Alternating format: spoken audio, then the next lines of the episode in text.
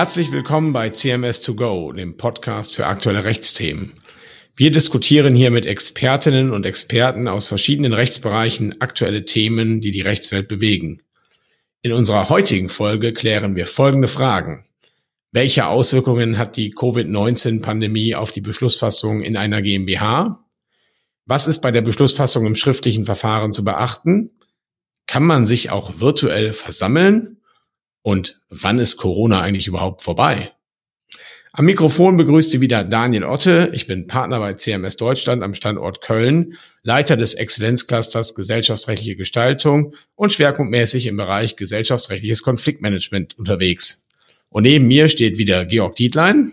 Ja, auch von mir wieder herzlich willkommen. Georg Dietlein, ebenfalls Rechtsanwalt bei CMS Deutschland in Köln und im Bereich des Gesellschaftsrechts tätig. Ja, danke, lieber Georg. Als wir das letzte Mal unsere zweite Folge zum MOPEC veröffentlicht haben, da haben wir ja angekündigt, dass wir schon sehr zeitnah den nächsten Podcast aufnehmen würden. Da kann man wohl sagen, dass daraus nichts geworden ist. Wir haben dann doch ziemlich lange gebraucht. Aber es waren ja auch sehr bewegte Zeiten im Land da draußen und wir haben ja auch selbst einiges in der Zwischenzeit gemacht. Ich denke da etwa an unser Webinar zum MOPEC oder an den Vortrag, den ich zu diesem Thema vor der Steuerberaterakademie in Düsseldorf gehalten habe. Wir haben auch einiges publiziert und nebenbei haben wir natürlich auch so ein paar Mandate bearbeitet. Das ist ja schließlich immer noch der Hauptgrund unserer Tätigkeit. Aber jetzt wollen wir uns aus aktuellem Anlass wieder bei Ihnen auf diesem Kanal melden. Und zwar geht es um Corona. Ja, die Zahlen steigen wieder, zum Teil massiv. Die Politik diskutiert über 2G, 3G, 2G plus und auch ein neuer Lockdown steht im Spiel. Ja, da wollen wir mal ganz äh, doll hoffen, dass das nicht eintritt. Ne? Ich glaube, auf eine Wiederholung des letzten Winters hat keiner so richtig Lust und wir wollen jetzt aber hier auch nicht zu politisch werden, das müssen ja andere entscheiden, sondern uns eigentlich eher mal fragen, was das jetzt für das Gesellschaftsrecht bedeutet. Ja, als im März 2020 die Covid-19-Pandemie ausgebrochen ist, da herrschte ja eine gewisse hektische Betriebsamkeit beim Gesetzgeber, denn er musste ja sicherstellen, dass die Wirtschaft auch weiterhin funktioniert. Und Gerade im Frühjahr ist ja Hauptversammlungssaison. Ne, da kommen sehr viele Hauptversammlungen börsennotierter Aktiengesellschaften zusammen. Da sind da locker mal einige hundert oder tausende Leute in einem Raum. Und das konnte man jetzt im April oder Mai 2020 nicht mehr so gut machen. Ne? Da verteilen sich die ganzen Aerosole und nachher hat man lauter Covid-19-Patienten, die alle bei Bayer oder bei der Deutschen Bank auf der Hauptversammlung waren.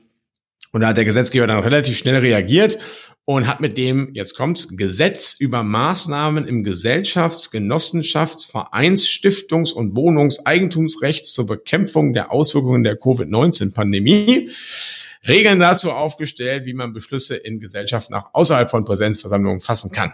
Ja, das Gesetz hat einen sehr langen Titel und wir nennen das der Einfachheit halber hier COV-MG, also Covid-Maßnahmengesetz. Ja, und dieses Gesetz hat, wie gesagt, die virtuelle Hauptversammlung zugelassen, die dann im Frühjahr 2020 und 2021 erneut relativ häufig bei eigentlich ja, allen börsennotierten Aktiengesellschaften durchgeführt wurde. Und der Gesetzgeber hat aber auch, und darum soll es jetzt im nachfolgenden Podcast gehen, eine Vorschrift zum GmbH-Recht eingeführt. Ja, genau, den Paragraph 2 KOF MG, den ich kurz mal vorlesen möchte. Der lautet nämlich, Abweichend von 48 Absatz 2 des GmbH-Gesetzes können Beschlüsse der Gesellschafter in Textform oder durch schriftliche Abgabe der Stimmen auch ohne Einverständnis sämtlicher Gesellschafter gefasst werden. Ich wiederhole nochmal, ohne Einverständnis sämtlicher Gesellschafter. Das war das Neue, denn der eben genannte Paragraph 48 Absatz 2 GmbH-Gesetz lautet wie folgt, der Abhaltung einer Versammlung, also einer Gesellschafterversammlung, bedarf es nicht, wenn sich sämtliche Gesellschafter in Textform mit der zu treffenden Bestimmung oder mit der schriftlichen Abgabe der Stimmen einverstanden erklären. Das heißt, im Normalfall müssen sich die Gesellschafter einer GmbH zu einer Versammlung treffen, eine Präsenzversammlung, also keine Online-Versammlung, um einen Beschluss zu fassen. Die muss eingeladen werden mit einer Frist, eine Woche nach dem Gesetz mindestens, wenn die Satzung mehrere Wochen sagt, dann mehrere Wochen. Man kommt zusammen, man erörtert, diskutiert und fasst dann einen Beschluss. Und nach dem Paragraph 48 ist geregelt, nur wenn alle einverstanden sind, kann man auf dieses Prozedere verzichten und eben einen Beschluss im schriftlichen Verfahren beziehungsweise in Textform fassen. Es wird auch Umlaufverfahren genannt. Also die Gesellschafter geben ihre Stimme nicht in einer Versammlung ab, sondern schriftlich oder in Textform. Dann werden die Stimmen gebündelt und dann hat man einen Beschluss, wenn alle einverstanden sind. Und nun war Corona da. Versammlungen waren zum Teil sogar verboten. Und der Gesetzgeber hatte im März 2020 eine neue Norm geschaffen, in der er sagte, ihr braucht eben nicht mehr das Einverständnis aller Gesellschafter, um ein Umlaufverfahren zu initiieren, sondern ihr könnt das auch einfach so machen. Das hat viele Fragen, viele Folgefragen aufgeworfen. Denn eins war ja klar, das KOFMG wollte nur Präsenzversammlungen, also Zusammenkünfte verhindern, damit jetzt nicht einer, der unerkannt an Covid-19 erkrankt war, alle anderen ansteckt. Aber es wollte nicht das gesamte GmbH-Recht aushebeln oder den Minderheitenschutz von Minderheitsgesellschaftern, so dass sich dann viele Folgefragen stellten, was konkret das bedeutet, diese neue Norm. Man wollte aber nicht auf alles, was man bisher so im Rahmen von Gesellschafterversammlungen gemacht hat, komplett verzichten und vollständig auf das schriftliche Verfahren umschwenken. Genau. Kurz eine Sache vielleicht zum normalen Umlaufverfahren nach 48 Absatz 2 nicht, dass da so ein Missverständnis bei den Hörern entsteht. 48 Absatz 2 fordert das Einverständnis aller Gesellschafter mit der Beschlussfassung im schriftlichen Verfahren. Ne? Das heißt natürlich nicht, dass man auch mit dem Beschlussinhalt einverstanden ist. Meistens ist man dann auch mit dem Inhalt einverstanden, wenn man sich mit dem schriftlichen Verfahren einverstanden erklärt. Aber es kann natürlich auch die Situation auftreten nach 48 Absatz 2, dass man sagt, ja, also dem Beschluss selber in der Sache widerspreche ich, aber ich bin bereit, im schriftlichen Verfahren zu entscheiden. Das ging auch bisher schon immer. Aber jetzt eben das Neue an Paragraph 2 KOFMG ist, dass man sagt, nee, nee, nee, nee, nee, du musst auch gar nicht mehr unbedingt das Einverständnis aller Gesellschafter für das schriftliche Verfahren selbst haben, also für die Wahl des Verfahrens. Ne? Und dann kommt eben das ins Spiel, was du, Georg, gerade zu Recht gesagt hast. Bedeutet das jetzt eigentlich, dass ich alle Gesellschafterrechte einfach über Bord werfen kann? Mit Sicherheit nicht. Ne? Und deswegen haben sich auch relativ schnell, nachdem das Gesetz verabschiedet wurde, kluge Köpfe in der Literatur gemeldet und gesagt, nee, nee, so ist das hier nicht gemeint. Ihr müsst natürlich schon auch bei der Beschlussfassung im schriftlichen Verfahren nach dem KOF-MG jetzt bestimmte Prinzipien berücksichtigen.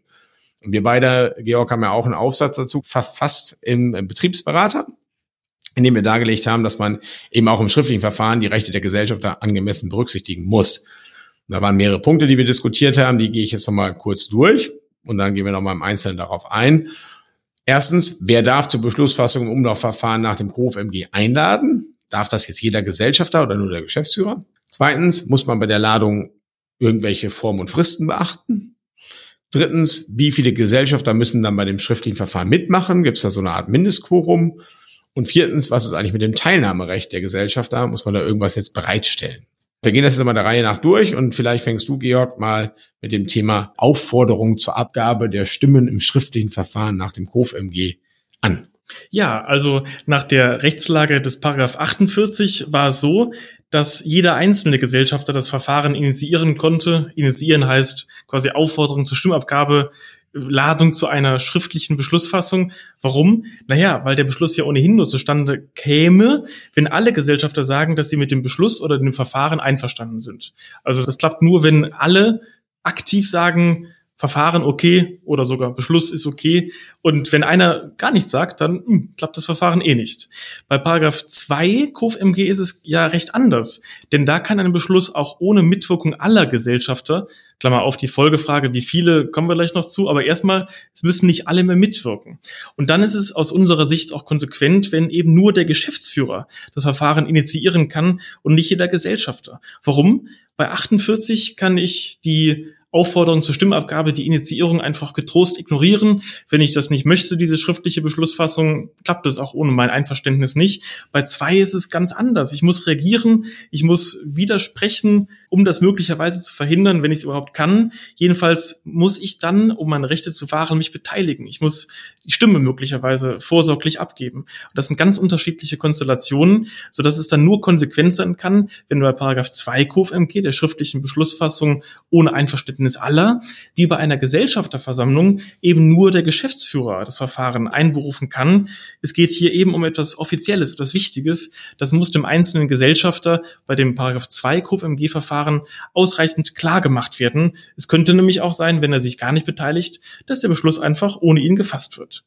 Wenn die Satzung natürlich bestimmt, neben dem Geschäftsführer kann noch ein anderer eine Gesellschafterversammlung einberufen, ist wohl diese Satzungsregelung auch für das schriftliche Verfahren anwendbar. Das haben wir ganz gerne mal bei Beiräten. Ne? Also wenn man einen Beirat in einer GmbH hat, dann kann der auch manchmal eine Gesellschaftsversammlung einladen oder sowas wie der älteste Gesellschafter hat man auch manchmal oder der Gesellschafter mit der höchsten Beteiligung. Das sieht man ganz häufig, wenn sich so Investoren beteiligt haben oder so und die Mehrheitsgesellschafter sind. Die, die Fälle, ne, das wird alles analog angewendet, eben genauso wie bei einer richtigen Gesellschafterversammlung. Jetzt zum Thema Form. Ja, auch hier läuft es parallel. Gesellschafterversammlung und schriftliche Beschlussfassung nach 2 KOFMG laufen parallel, sodass die Ladung auch eben in oder Initiierung in einer entsprechenden Form erfolgen muss. Das Gesetz sagt ja für die Präsenzversammlung, ihr braucht ein Einschreiben. Die Satzung möglicherweise setzt die Hürden ein bisschen tiefer, einfacher Brief, Telefax, E-Mail. Das ist dann eben auch zu übertragen auf die schriftliche Beschlussfassung nach 2. Ich brauche also, vielleicht eine kleine Hürde dann, für diese Beschlussfassung muss der Geschäftsführer ein Einschreiben oder eben, was in der Satzung zur Präsenzversammlung steht, dieses Einschreiben versenden. Und in diesem Schreiben sollte jedenfalls auch darauf hingewiesen werden, erstens ziemlich klar, dass es eine Beschlussfassung nach 2 KOFMG ist. Klammer auf, es könnte ja auch eine nach 48 sein. Also ganz klar, diese Norm muss letztendlich genannt sein. Und idealerweise würde man auch die Gesellschafter darauf explizit hinweisen, dass der Beschluss auch ohne ihr Einverständnis, ohne ihre Beteiligung zustande kommen kann.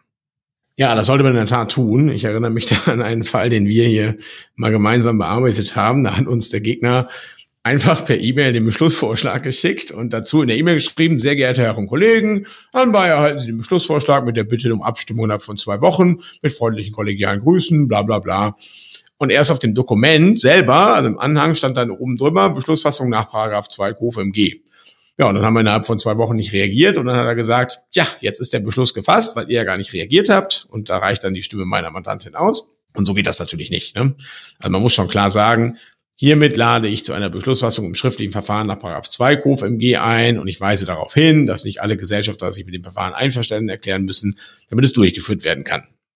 Das ist schon wichtig, dass man das jetzt mal so auch da ausdrücklich sagt. Ne? Und das bringt uns dann so ein bisschen zu der Frage, wie es eigentlich mit der Beschlussfähigkeit steht. Denn in dem Fall, von dem ich gerade sprach, da hatten sie eine Klausel im Gesellschaftsvertrag, in der drin stand, die Gesellschafterversammlung ist nur beschlussfähig, wenn 100 Prozent der Gesellschafter anwesend sind. So. Und da stellt sich natürlich die Frage, muss das im schriftlichen Verfahren nach 2 Hof MG auch so sein? Ne? Wir würden sagen, ja. Umgekehrt ist es so, wenn jetzt der Gesellschaftsvertrag keine Klausel enthält, dann gilt nach dem GmbH-Gesetz, dass die Anwesenheit auch nur eines einzigen Gesellschafters in der Gesellschaftsversammlung schon ausreicht, um Beschlussfähigkeit herbeizuführen. Ne? Wie gesagt, viele Satzungen haben so Klauseln, ne, die entweder wie in unserem Fall 100 Prozent oder zumindest mal 80 Prozent, 70 Prozent und so weiter äh, vorsehen. Und dann wird da häufig bestimmt, dass wenn dann dieses Quorum nicht erfüllt ist, in einer zweiten Versammlung unabhängig von der Zahl der anwesenden Beschlussfähigkeit gegeben ist und so weiter und so fort. Und wir meinen hier, genau das kann man auf das schriftliche Verfahren auch so übertragen. Mit anderen Worten, gibt es keine Satzungsklausel, dann reicht die Teilnahme auch nur eines einzigen Gesellschafters, um einen Beschluss nach 2 KOFMG zustande zu bringen. Gibt es eine Klausel, wonach bei der Gesellschaftsversammlung 80 Prozent anwesend sein müssen, dann müssen eben genau auch diese 80 Prozent am schriftlichen Verfahren nach 2 KOFMG teilnehmen. Und wenn es sogar 100 Prozent sind, dann müssen 100 Prozent teilnehmen. War bei uns, wie gesagt, in unserem Fall nicht erfüllt. Auch deswegen war der Beschluss nicht zustande gekommen und der Gegner hat dann auch relativ schnell klein beigegeben und hat dann eben gesagt, ja, ist schon okay, wir machen das jetzt mal in Ruhe und so weiter und haben uns auch geeinigt. Alles gut. Es gibt allerdings auch abweichende Meinungen, ne, glaube ich. Äh, vielleicht kannst du da, Georg, noch mal ein bisschen was zu sagen. Ja, also im Gesetz ist das ja quasi gar nicht so klar geregelt. Das heißt nur ohne Einverständnis aller Gesellschafter, aber welches Mindestquorum vielleicht da rein interpretieren ist. Es gibt Stimmen, die sagen, na ja, im Vereinsrecht, Paragraph 5 KFMG ist ja geregelt 50 Prozent, dann nehmen wir doch 50 Prozent. Andere sagen auch, ja, wieso nicht eine einfache Mehrheit? Das ist ja auch erforderlich, Klammer auf, einfache Mehrheit der Gesellschafter. Es gibt sogar Stimmen, die sagen, einfache Mehrheit der sich beteiligenden Gesellschafter. Das ist großartig. Also, ne? also ich meine, wie, wie will man die sich beteiligen Gesellschafter bemessen? Also manche Leute, da fragt man sich echt, ob die sich richtig was überlegt haben, wenn sie, bevor sie was in irgendeinen Aufsatz reinschreiben. Das ist schon, schon ehrlich es ist ja auch dynamisch, ne? Also dann gibt der erste seine Stimme ab und sagt, ich bin einverstanden, der zweite sagt dann nicht. Also es ist auf jeden Fall dann quasi bis zum Ende alles offen, im Gegensatz bei einer Präsenzversammlung, wo man sich ja direkt ausspricht. Wir halten das letztendlich nicht für begründbar, weil bei der Präsenzversammlung auch erstmal im Normalfall gar kein Quorum erforderlich ist. Es muss nicht die Mehrheit anwesend sein. Es gibt Mehrheiten für den Beschluss, aber nicht für die Verfahrensfrage. Ja, man muss auch mal sagen, dass mit dem Verein ist auch Quatsch. Also aus meiner Sicht ist das echt Quatsch, weil, weil der Verein ganz anders funktioniert als eine GmbH. Ne? Also das ist einfach, beim Verein wird in der Regel nach Köpfen entschieden und in der GmbH wird nach Kapitalanteilen entschieden. Und wenn man sich vorstellt, da ist nur ein Gesellschafter, der mehr als 50 Prozent hält, der könnte dann ja die ganze Beschlussfassung nach KOFMG schon wieder zu Fall bringen, wenn er einfach sich nicht beteiligt. Also das glaube ich nicht, dass der Gesetzgeber das gewollt hat.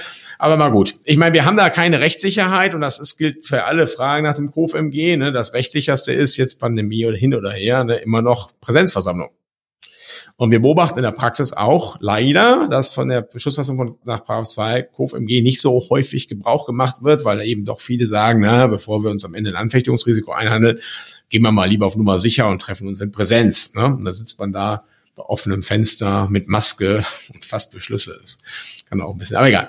Umstritten, sehr umstritten ist auch das Verhältnis von Paragraph 2 KOFMG zu Satzungsklauseln. Viele Satzungen nämlich wiederholen einfach Paragraph 48 Absatz 2 GmbH-Gesetz. Das heißt, in der Satzung steht dann drin, wir können einen Beschluss im Umlaufverfahren oder im schriftlichen Verfahren fassen, wenn alle einverstanden sind. Tja, und da stellt sich dann die Frage, wie sich das jetzt eigentlich eben zu Paragraph 2 KOFMG verhält. Ausgangspunkt ist Paragraph 45 GmbH-Gesetz, der sagt, Satzungsregeln haben generell immer Vorrang. Und da könnte man ja meinen, Paragraph 2 KOFMG ist jetzt auch dispositives Gesetzesrecht, ne? Und die Satzung geht vor und schlägt jetzt eben Paragraph 2 KOFMG.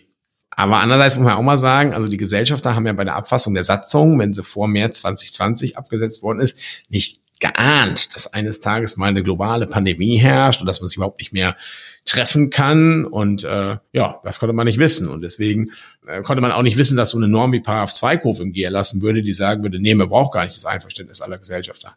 Also hat man eben häufig die Satzungsklausel nur so aus dem Grund abgefasst, dass man das wiederholt, was im Gesetz steht. Ne? Jetzt kommt eben der Gesetzgeber und sagt neue Norm und dann fragt man sich, wie steht die da im Verhältnis? Und viele Kommentatoren sagen, Paragraph 2 KOFMG hat Vorrang. Ne? Entweder weil es schon zwingendes Recht ist oder weil man die Satzung auslegen muss und sagen muss, na ja, also hätten die Gesellschafter das geahnt, dann hätten sie das anders geregelt. Ne? ja, das war eben so der erste Eindruck der Literatur und man dachte, das ist eigentlich auch relativ einleuchtend und dann kamen die Gerichte und haben das völlig anders gesehen. Ja, etwa das Landgericht Köln hat schon im April 2020 in einem Fall entschieden, dass die Satzungsregel im konkreten Fall Vorrang hat, gemäß Paragraph 48. Das war ein Fall, in dem wir auch beteiligt waren, deshalb wollen wir hier nicht allzu viel dazu sagen aber ich hatte schon ein bisschen das Gefühl, es war einstweiliger Rechtsschutz, dass es eine ganz gute Lösung war für das Gericht, um den Fall vom Tisch zu bekommen, denn es war in der Sache umstritten, ob ein wichtiger Grund für die Abberufung eines Geschäftsführers vorlag. Und da ist es natürlich am einfachsten, diese Frage schon auf der formellen Ebene zu klären. Der Beschluss kann in dieser Weise gar nicht gefasst werden. Ja, da muss man sich keine Gedanken mehr zum wichtigen Grund machen. Das ist schon recht dankbar für das Gericht, sich so zu entscheiden. Aber gut, so sind sie halt. In einem anderen Fall konnte das Landgericht Magdeburg das oder hat es nicht einfach hinstehen lassen. Es ging auch um eine Abberufung eines Geschäftsführers aus wichtigem Grund. Hier hat das Gericht entschieden, der wichtige Grund fehlt schon, so dass es auf die Verfahrensfrage gar nicht mehr ankam, war nicht entscheidungserheblich, aber obiter dictum hat das Landgericht doch, wie wir Juristen sagen, ausgeführt, naja, das Verfahren hätte auch nicht geklappt, weil die Satzung ja Vorrang hat.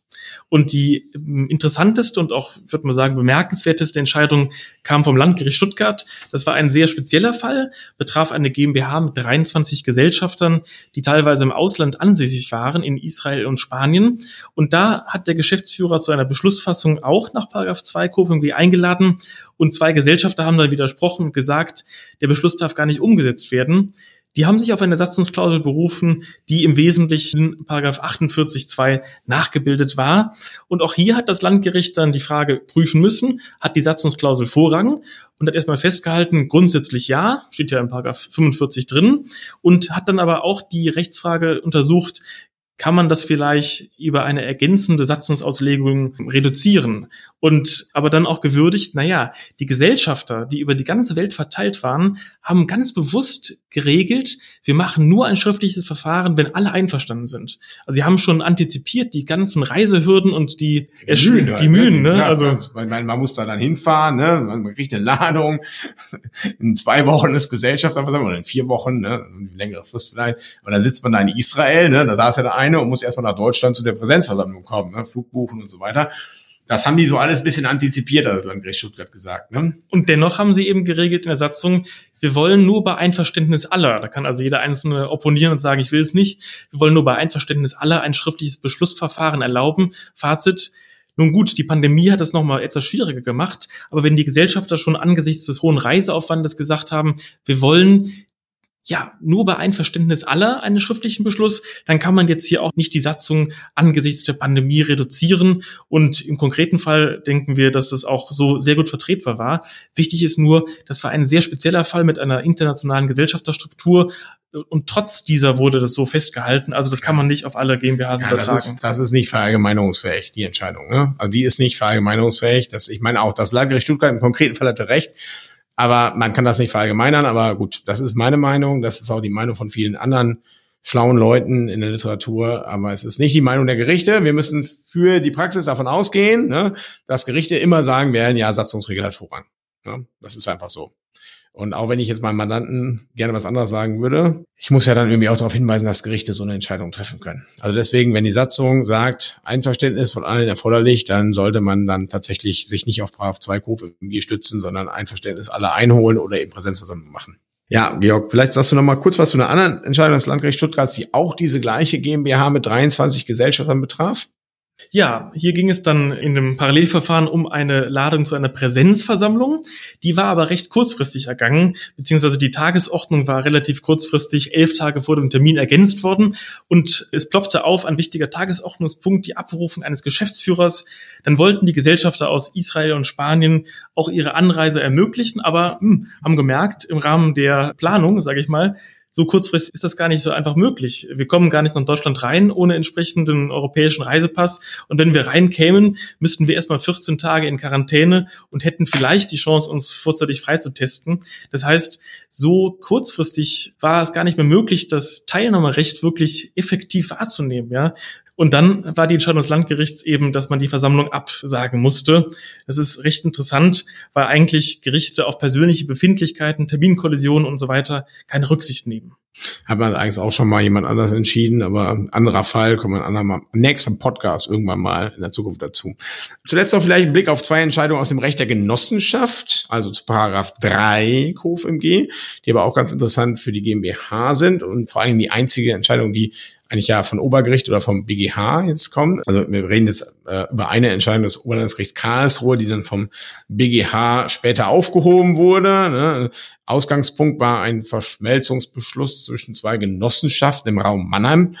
Die hatten beschlossen, wir fusionieren und die Genossenschaft, die übertragen werden sollte, also die fusionieren sollte, die hatte einen, den Verschmelzungsbeschluss in einer rein virtuellen Versammlung gefasst und das Registergericht in Mannheim hat sich dann geweigert, das einzutragen und gesagt, ja, das ist ja jetzt gar keine Versammlung, guck doch mal ins Umwandlungsgesetz.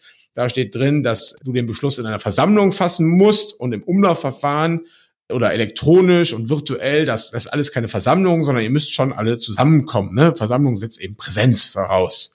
So, und das Oberlandesgericht Karlsruhe hat das Registergericht bestätigt und gesagt, ja genau, ihr hättet euch in Präsenz treffen müssen. Der BGH hat das aufgehoben jetzt im Oktober, ist noch gar nicht lange her, Anfang Oktober, und gesagt, doch, doch, doch, doch, auch eine virtuelle Versammlung ist eine Versammlung im Sinne des KOFMG und auch im Sinne des Umwandlungsgesetzes und dann kann man sich eben auch so verständigen. Muss man eigentlich sagen, dass in der Zwischenzeit eine Gesetzesänderung vorgenommen wurde, ne, nach dem alten Paragraph 3 KOFMG war nicht so ganz klar, ob eine virtuelle Versammlung jetzt zulässig ist in der Genossenschaft oder nicht. Und das hat der Gesetzgeber dann eben rückwirkend korrigiert und gesagt, doch, doch, auch ein virtuelles Treffen kann eine Versammlung sein. Und damit konnte die Entscheidung anders ausfallen und sie wäre auch wahrscheinlich schon beim OLG Karlsruhe anders ausgefallen, wenn der Gesetzgeber eben damals das schon anders gefasst hätte. Ja, wichtig ist noch für die GmbH, dass man das nicht einfach übertragen kann. In der GmbH ist eine virtuelle Versammlung nicht zugelassen, weder durch das GmbH-Gesetz noch durch KOFMG. Das heißt, die Satzung muss das regeln. Also sie ist natürlich möglich, wenn die Satzung das regelt, ist nicht verboten, aber es muss in der Satzung auch geregelt sein. Wenn man das eben nicht hat, dann kann man einen Umwandlungsbeschluss nur in einer Präsenzversammlung fassen und eben nicht im schriftlichen Verfahren. Das heißt, das ist dann die Hürde hier für Umwandlungsmaßnahmen der GmbH. Aber es gibt einen praktischen Tipp. Man kann etwa auch dann sagen, wir bevollmächtigen jeweils einen anderen Gesellschafter, sodass die Teilnehmerzahl sich recht reduziert und beim Notar dann vielleicht nur noch ein Gesellschafter sitzt in Vertretung für alle anderen. Ja, genau. Und für alle anderen Sachen, also die jetzt nicht gerade Umwandlungsmaßnahmen betreffen, da gilt eben, dass das schriftliche Verfahren dann der Weg ist, den man gehen muss, wenn man sich dann entweder darauf verständigt oder auf Paragraph 2 KOFMG beruft. Und Videokonferenz ist eben nur zulässig, wenn die Satzung es sagt. Was man allerdings auch machen kann. Da kommen wir jetzt nochmal zum Thema Teilnahme und Rederecht. Man sieht das KOFMG jetzt nicht zwingend vor und auch wahrscheinlich kann man das auch nicht in den Normen reinlesen, aber um das ja, Teilnahmerecht oder Rederecht der Gesellschaft da möglichst gut auch in diesem schriftlichen Verfahren zur Geltung zu bringen, kann man natürlich sagen, wir machen mal vorher, bevor wir den Beschluss im schriftlichen Verfahren fassen, immer eine Videokonferenz mit Aussprache. Anschließend was wir den Beschluss im schriftlichen Verfahren. Man muss sich das dann so ein bisschen vorstellen wie bei der CDU ne, im Januar 2021 auf dem digitalen Parteitag da konnte ja auch gar nicht der neue Vorsitzende gewählt werden. Das sieht das Parteiengesetz nämlich nicht vor, sondern da fand dann die Abstimmung Laschet, Merz, Röttgen, die ja dann Laschet gewonnen hat. Aber diese Abstimmung war eigentlich rechtlich in Nullum, sodass dann anschließend eben noch ein schriftliches Verfahren durchgeführt wurde, in dem dann ja Armin Laschet auch gewählt wurde, Friedrich Merz und Norbert Röttgen gar nicht mehr angetreten sind. Genau das Gleiche gilt auch in der GmbH. Wenn man keine Satzungsregel hat, man kann zwar in der Videokonferenz einen Beschluss fassen, muss den aber nachher nochmal schriftlich bestätigen. Ein Punkt haben wir noch. Wir haben am Anfang mal in Aussicht gestellt, dass wir sagen, wann jetzt eigentlich Corona endet. haben sie jetzt alle durchgehalten. Wenn jetzt hier zwei Großkanzlei-Anwälte Ihnen das erklären, ne? wann die Pandemie vorbei ist. Nee, können wir leider nicht. Aber was wir Ihnen sagen können, und das war der Teaser sozusagen, wann das KOFMG endet. Das KOFMG ist nämlich ein zeitlich begrenztes Gesetz. Das sollte ursprünglich nur bis zum 31. Dezember 2020 gelten. Da waren wir noch optimistisch.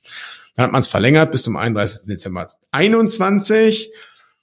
Und jetzt sind die Zahlen wieder oben und die Pandemie geht weiter und das KOFMG ist bis August 22, 31. August 22 verlängert worden. Schauen wir mal, ob wir es bis dahin geschafft haben oder ob wir dann nochmal wieder in eine Verlängerung gehen. Ich habe ja ehrlich gesagt so ein bisschen die dunkle Vorahnung, dass uns diese virtuellen Beschlüsse und schriftlichen Verfahren nie wieder verlassen werden. Und deswegen will ich es kurz zum Abschluss noch ein bisschen Werbung hier machen für ein Buchprojekt oder ein veröffentlichtes Buch unserer Kollegen Petra Schaffner und Hendrik Schindler, die haben ein ganzes Buch zum Thema virtuelle Beschlussfassung in allen Gesellschaftsformen geschrieben. Sehr lesenswert. Und wir beide, Georg Dietland und ich, wir haben auch nochmal einen Aufsatz zu Paragraph 2 KOFMG geschrieben für den Betriebsberater, der jetzt sehr zeitnah veröffentlicht wird. Und da kann man vieles von dem, was wir heute hier besprochen haben, auch nochmal nachlesen. Tja, heute kündigen an, dass der nächste Podcast in Planung ist. Ja, Anfang nächsten Jahres soll er rauskommen. Mal gucken, ob wir es schaffen. Bis dahin wünschen wir Ihnen alles Gute, eine schöne Vorweihnachtszeit, bleiben Sie uns gewogen, bleiben Sie dabei und geben Sie uns gerne Feedback, wenn es Ihnen gefallen hat. Bis bald, auf Wiederhören. Wiederhören.